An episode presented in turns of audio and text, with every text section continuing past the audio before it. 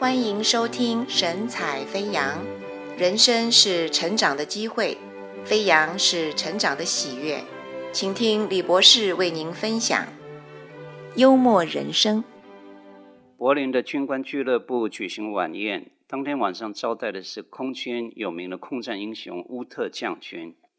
有一个年轻的士兵被指派服务将军这一桌，这个士兵替乌特将军斟酒的时候，不小心将酒倒到了将军光秃秃的头上去了，大家顿时都僵在那里，鸦雀无声。只见那士兵僵直的站立，全身发抖。但乌特将军拿起餐巾抹一抹头，转身仁慈地对那士兵说：“老弟呀，你想这种方法治疗秃头有效吗？”乌将军的战绩会永垂青史。但在那一桌军事官兵心里永存不朽的是，从他仁慈宽大的心所发射出来的幽默。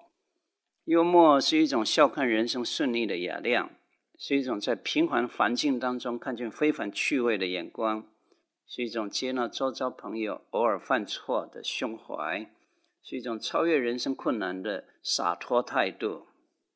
拥有幽默感的人，比较可能在风雨人生当中维持健康心灵，就是上帝也多多少少持有一份幽默感。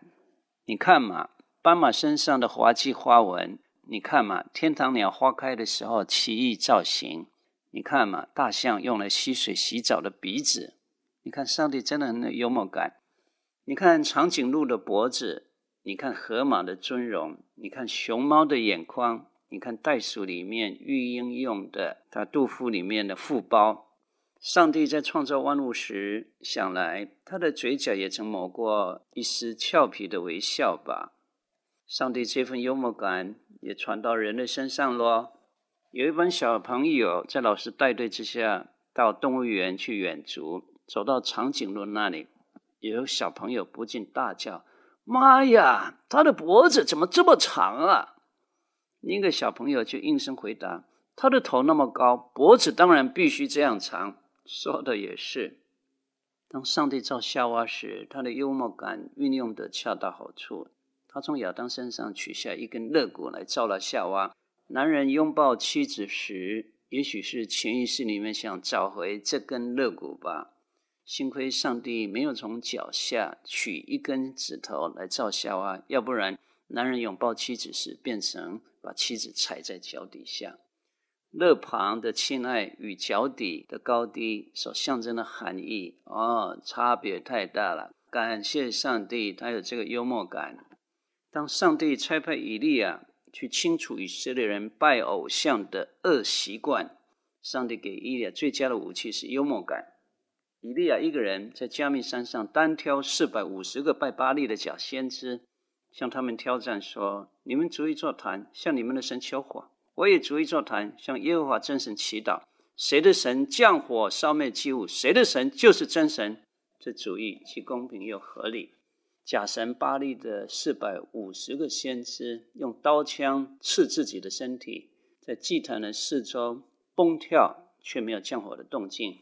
以利亚用幽默的语调嘲讽他们说：“巴力睡着了，你们去叫醒他吧。”轮到以利亚献完祭的时候，他煮好十二块石头，奉耶和华的名建坛，又把牛肚切块摆上祭坛，吩咐百姓浇水。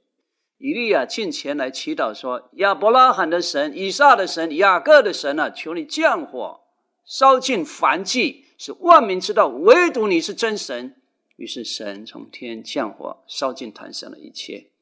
以利亚所使用的幽默，被用来唤醒百姓的良心，敬拜真神。以赛亚先知也使用了同样的技巧，企图能够唤醒以色列百姓对偶像的执迷。他用幽默的语调讽刺说：“以色列人呐、啊，你们上山选了一块木材，把一部分烧在火中，说：‘啊哈，啊哈，我烤火暖和了。’用剩下的一部分雕刻了偶像神明，向他俯伏叩拜，祷告说：‘你是我的神。’” 哎呀，这个幽默太高明了！主耶稣基督两千多年前在犹太传天国福音的时候，深深觉得当时有权有钱这些假冒为善的人被既得利益迷了心窍，他使用来唤醒这些人悔改的手法，也是幽默的语法。他说：“哈，你们这瞎眼领路的，好从你们滤出来；骆驼，你们倒吞下去。”有什么语言比这个更能够体现见木不见林的幽默感呢？这个星期你有什么懊恼的事吗？请你试着酝酿一点想象力，用幽默的眼光看上帝允许这件事临到你的美意。